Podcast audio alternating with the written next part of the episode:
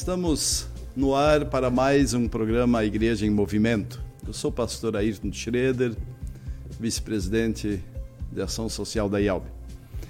É, que bom podermos refletir juntos sobre aspectos importantes da vida da igreja no campo da ação social e também a partir de textos bíblicos que nos orientam em nossa ação, em nossas atitudes, em nossa visão.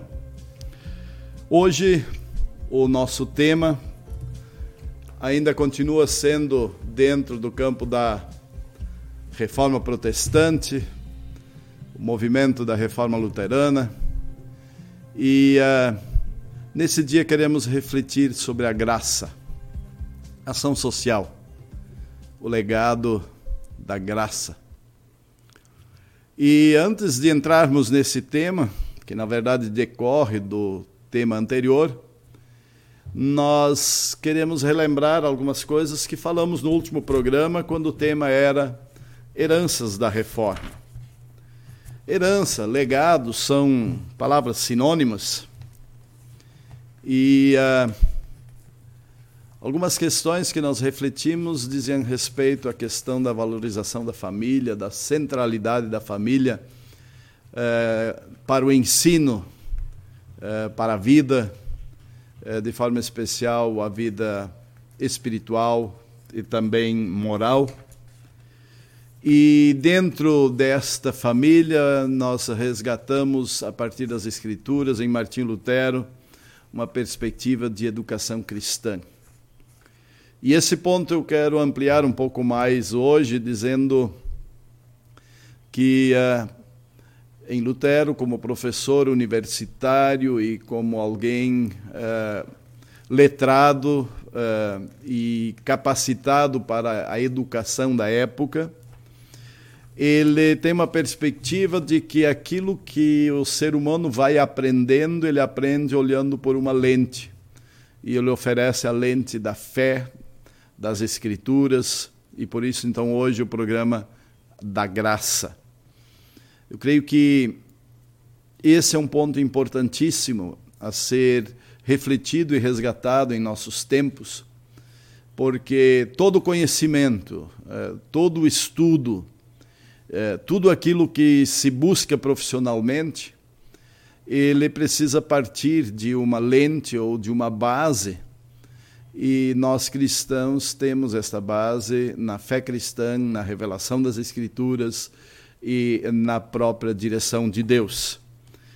Uh, também falamos da perspectiva da educação secular como uma das uh, uh, heranças da reforma. E aqui cabe relembrar que o que Lutero lutou foi por escolas gratuitas do governo de boa qualidade para todas as pessoas. Na prática, quando se fala dentro do luteranismo, ao lado de cada igreja, uma escola, isto faz parte de uma interpretação luterana da ênfase de Lutero na escola. Quando esses luteranos que receberam essa ênfase, essa direção e essa busca pelo conhecimento no berço do luteranismo na Alemanha, quando estes foram a outros países que não tinham escola, que não tinham a mesma visão educacional, eles trataram de, por causa da fé e por causa da igreja, também suprir a necessidade de educação, colocando junto uma escola. O Brasil também herdou dos luteranos esta mesma ênfase, tendo aí ah, dezenas e centenas de pequenas escolas chamadas paroquiais junto às igrejas e comunidades mais antigas. Nós encerramos a semana passada falando da reforma protestante na perspectiva política.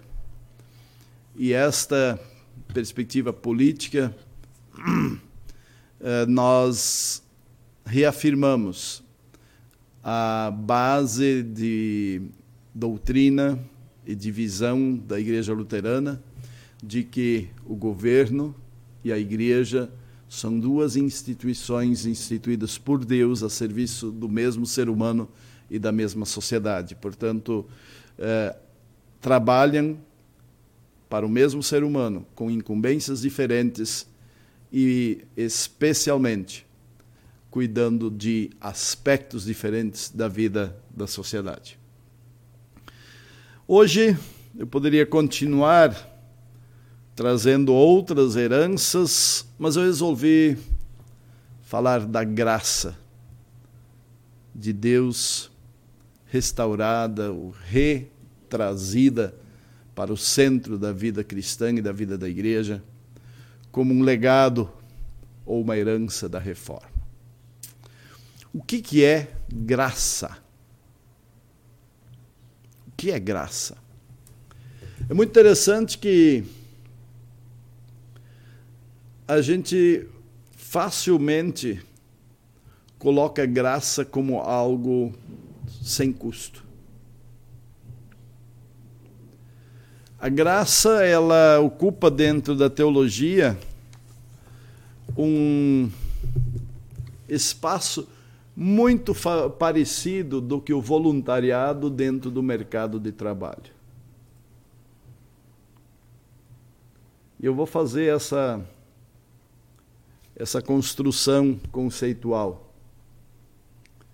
O que é trabalho voluntário? É um trabalho bem feito, profissional. Eu faço porque eu sei fazer, eu gosto e eu posso. Mas em troca eu não preciso remuneração. Agora, essa visão não está presente na maioria da vida das pessoas. Em grande parte, pessoas pensam que voluntariado é algo mal feito por quem não sabe e especialmente feito quando quer, sem responsabilidade. Embora isto pode ser trabalho não remunerado, mas não tem a ver com o conceito de voluntariado. Dito isso sobre voluntariado, vou para a graça. O que é graça? Realmente é muito comum se pensar em graça como algo sem pagamento, de graça. E não é verdade. A graça de Deus custou muito caro. O próprio Deus enviou o seu Filho, Jesus Cristo, e o entregou à morte, para que nós tivéssemos salvação. Aí eu vou dizer que a graça é cara? Não. Não é essa a linha de raciocínio. A graça de Deus é algo preciosíssimo. Mas ela tem uma característica. Ela é tão preciosa e ela é graça porque ela é incomprável. É impagável. Ela é graça porque não tem outro jeito de alcançá-la. E ela é de graça para nós, mas não foi de graça para Deus e para Jesus. Dito desta forma, nós precisamos cuidar com algumas expressões que ouvimos por aí de outras teologias.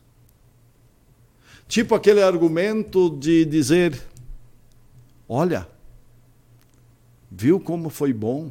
Jesus morreu na cruz por ti.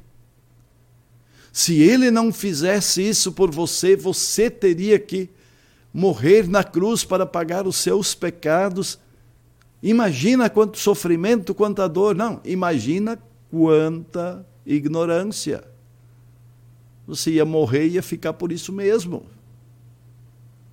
nada mais ia acontecer. Eu não sou capaz de pagar a culpa do meu pecado. Não é uma questão de bondade de Deus me preservando de um sofrimento. É uma questão de bondade e misericórdia de Deus, sabendo que o ser humano não teria condições de fazer algo por si mesmo sozinho. Este é o ponto. Portanto, cuidemos com aquelas afirmações de que para dar ênfase na obra de Cristo querem dizer, olha como foi bom, senão você teria que morrer. Você não teria que morrer coisa nenhuma, porque você não iria pagar. Você não teria condições, você não tem em si esta capacidade e nem mesmo esta prerrogativa. Portanto, graça é algo que Deus dá, porque não é possível comprar e nem alcançar por mérito. A graça é obra de Deus. E ela é uma obra que custou a vida do filho e é recebida por meio da fé. Deus aceita as pessoas por meio da fé que elas têm em Jesus Cristo, afirma Romanos 3, 22. Mas o que esta graça tem a ver com ação social e com a reforma? Esse é o ponto que eu quero trazer para vocês hoje. Este Deus que fez tudo pela minha e pela sua salvação, ele também faz pela minha e pela sua preservação. Ele que nos concede progresso, nos concede possibilidade de emprego e renda, nos concede inteligência, capacidade e oportunidade. E aí, quando nós reconhecemos a nossa vida social desta forma, nós percebemos o quanto falar para as pessoas sobre isto se torna importante. Para que as pessoas tenham oportunidade de mudar o ponto do qual eles olham para a vida, para a sociedade, para o trabalho e para Deus. A teologia da graça ela não é só uma base de conhecimento ou de fé que salva, mas se torna uma lente pelo meio do qual nós olhamos para tudo da vida. E no momento em que nós reconhecemos a graça de Deus como sendo algo não apenas imerecível, o imerecido, mas também algo inalcançável por minha própria natureza ou força, aí percebo que eu não sou ninguém sozinho. Que realmente a graça é uma obra divina que eu necessito. E no momento em que eu vejo que Deus me deu aquilo que é maior, e creio que todas as outras coisas me serão acrescentadas, eu vou olhar para todas as outras coisas na perspectiva de que aquele que fez o impossível por mim há de fazer todas as outras coisas. Mas aí entra um detalhe muitas destas outras coisas que serão acrescentadas, Deus não faz de forma direta. Ele faz por meio de mecanismos da própria criação dele. Entre eles, o nosso trabalho como cristãos.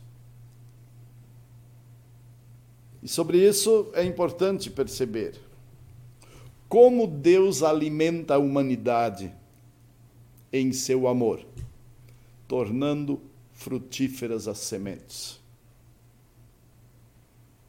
que precisam ser lançadas à terra, que são regadas com as chuvas ou de forma mecânica com irrigação. Mas há um processo pelo meio do qual Deus cuida da sua criação. E quando eu participo desta forma de preservação da vida e da humanidade, eu não o faço simplesmente desconectado de Deus, olhando para te tecnologia, produção, mas olho na perspectiva de que aquele que foi gracioso me concedendo o que era impossível conseguir, a fé e a salvação, continua sendo gracioso para conseguir aquilo que necessito para viver neste mundo, para demonstrar amor ao meu próximo e para dar qualidade de vida a ele. E aí, junto a isso, quero colocar pelo menos duas heranças práticas que a reforma traz. É, a pobreza deixou de ser santa. Havia um entendimento social ou popular, talvez melhor dito, de que ser pobre é passaporte para o céu. Não. Pobreza e riqueza não tiram nem levam ninguém aos céus o que nos concede a salvação eterna é a graça de Deus em Jesus Cristo por meio da fé. Isso não vem de vós, é um dom de Deus, não de obras para que ninguém se glorie, diz Efésios 2:8. Sim. A pobreza na pobreza, a pessoa até pode reconhecer mais facilmente a sua dependência de Deus, mas o ser pobre não salva. Como também nós percebemos em Lutero e na Reforma uma ênfase no trabalho. Havia um pensamento de que pedir esmola, depender da caridade alheia, era uma forma de viver na dependência de Deus. E Lutero diz: não, não. Mesmo que ele viveu nessa dependência, eh, praticando a mendicância quando estava entrando no mosteiro, ele reconhece que o trabalho dignifica o ser humano. E o trabalho não é castigo e nem é consequência do pecado, porque ele foi instituído por Deus antes. Antes da queda de Adão e Eva. Eles foram orientados a cultivar e guardar o jardim foram orientados a trabalhar e cuidar da criação de Deus. O que acontece com a queda se tornou penoso.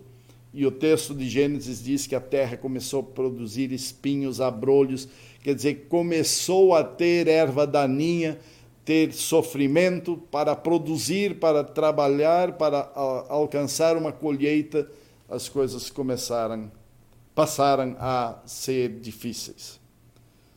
E isso não elimina o aspecto original do trabalho.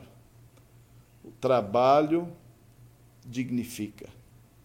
Trabalho é uma instituição divina para nós, seres humanos. Então, esses dois elementos do, da herança da reforma eu quero trazer junto. Por causa da graça de Deus, nós vamos olhar para o trabalho, para a pobreza e para a riqueza, com uma lente de que Deus nos acolhe como filhos e filhas e nos coloca como instrumentos neste mundo para estarmos a serviço da criação de Deus, da preservação da criação e de uma forma especial do ser humano.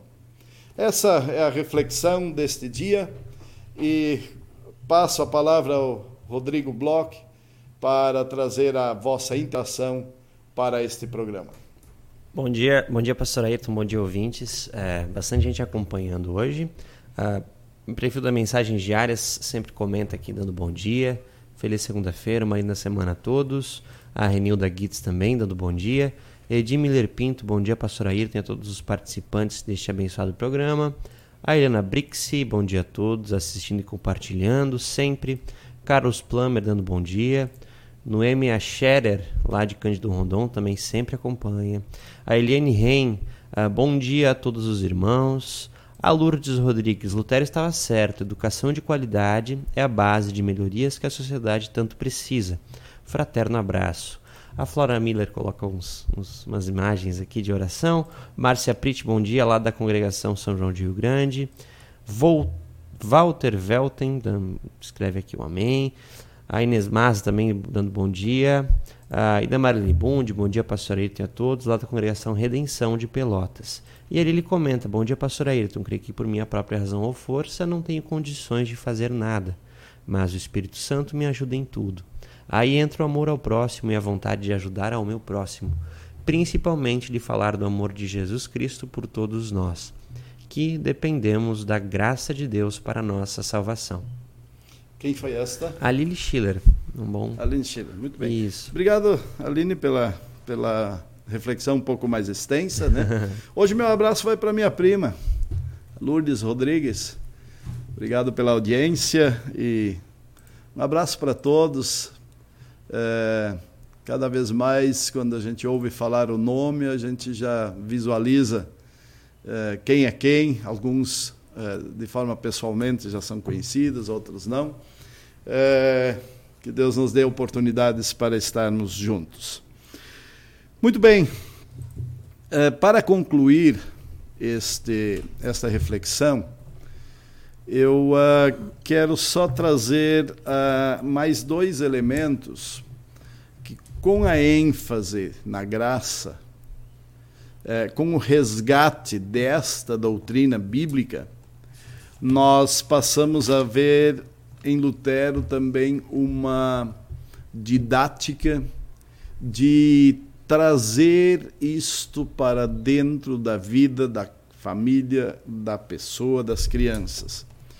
E uma destas heranças é o uso da música a serviço é, da educação, do ensino e do inculcar as verdades escriturísticas na vida. Hoje nós vivemos um tempo onde melodias e letras que denegridem a imagem humana, a, a, a vida, a, a, sexualização de tudo, é, está nos nossos ouvidos dia e noite se nós não fizermos uma playlist adequada do que nós queremos ouvir de música, de musicalização. É, Lutero, na área da música, ele faz algo extraordinário. E nós devemos ter cantado muitos hinos uh, da reforma de Lutero nesses últimos dias, uh, e percebe-se que as melodias trazem conteúdo, elas trazem consigo mensagens. Mas um aspecto que é importante perceber, e eu não sou músico para trazer detalhes, então eu vou falar ah, de forma genérica. Está na minha frente o Rodrigo, que devia falar sobre isso, né? o próximo programa vai ser dele. Né? Ah, então, ah, a, a, questão, por exemplo, que Lutero usa melodias eh, populares, né? Eh, de fluência e de, de de domínio público e nelas eh, insere textos bíblicos né? Que realmente passam a ser cantados pelo povo. Né? Eh, e passam a fazer parte do dia a dia da elaboração de conceitos de vida e, e de sociedade. Né? Então, o aspecto de, da boa música eh, nós, nós herdamos em, em Lutero, e quando eu escrevi o, o, o livro sobre Martim Lutero, A Vida, a Obra e a Contemporaneidade de Martim Lutero, foi em 2013, ainda pastor em Natal, nós lançamos este livro e ali para mim foi muito interessante, inclusive descobrir uma diferença entre dois termos, inódia e inologia, né? Eu tratava isso como sinônimos, né? Então a, a, a inologia é depois do hino escrito, alguém estuda ele, né? E a inódia é a perspectiva a partir da qual eu escrevo as músicas. E Lutero escreve as músicas na perspectiva da graça e na perspectiva de que sejam usadas. Então ele não escreve música para deleitar-se. Diz, olha, eu sou o melhor músico e eu tenho. Não, ele escreve as músicas para o povo vivê-las e cantarolar no seu uh, dia a dia da sua vida. E uh, uh, tudo isso, especialmente os dois aspectos que eu falei do trabalho e da pobreza, ele traz uma nova perspectiva socioeconômica para a sociedade. Né? Uma, uma questão muito presente, onde Cada um, por causa da graça de Deus, está ligado ao próprio Deus em espiritualidade para a salvação, mas ao mesmo tempo todas as outras coisas que serão acrescentadas também têm essa dinâmica. Não é responsabilidade do outro me sustentar ou me sustentar com caridade, hoje nós chamaríamos de ação social. É, ele coloca todos na perspectiva da relação com Deus mas coloca cada um de nós na perspectiva de que alguns não conseguirão, e então esta graça de Deus, por causa do seu amor, move a mim para ser alguém presente na vida do próximo, diminuindo a dor e proporcionando oportunidades. Esse tema vai longe, mas nós paramos por aqui porque o nosso tempo de hoje se esgotou. Ação social, o legado da graça. A graça de Deus, ela não é possível ser comprada, adquirida por preço nenhum. Ela é dádiva de Deus. Ela é algo divino, porque é o divino que nos salva. Muito obrigado.